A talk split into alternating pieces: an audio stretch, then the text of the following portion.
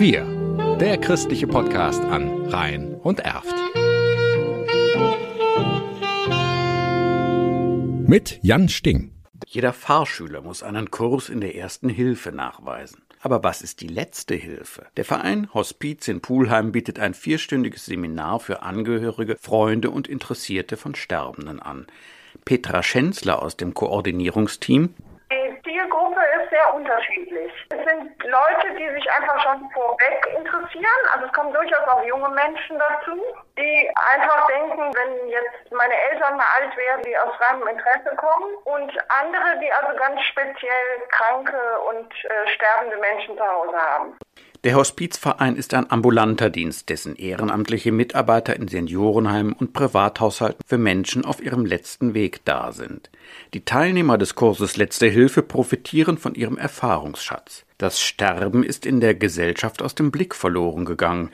Petra Schenzler beschreibt ihre Beobachtung mit Angehörigen, denen mitunter der Mut fehlt, beim Sterbeprozess eines Angehörigen dabei zu sein. Dass ich das so empfinde, dass viele dieses Selbstverständnis, dieses Zutrauen in, in sich selbst und ihre eigenen Erfahrungen, Menschen am Lebensende zu begleiten, dass das verloren gegangen ist. Der Kurs soll Mut machen. In vier Lehrbausteinen erfahren die Teilnehmer über den letzten Lebensabschnitt und ihre eigene Haltung zum Sterben. Sie erfahren, auf welche Symptome sie schauen sollen.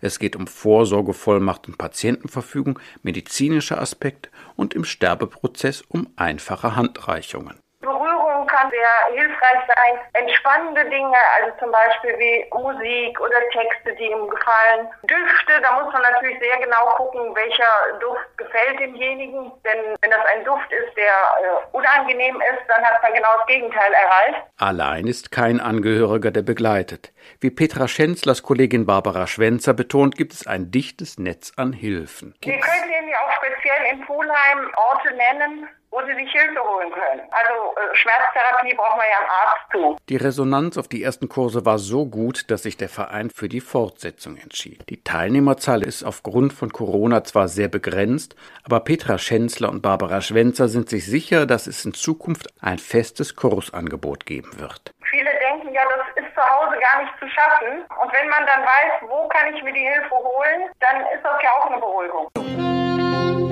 Wir der christliche Podcast an Rhein und Erft.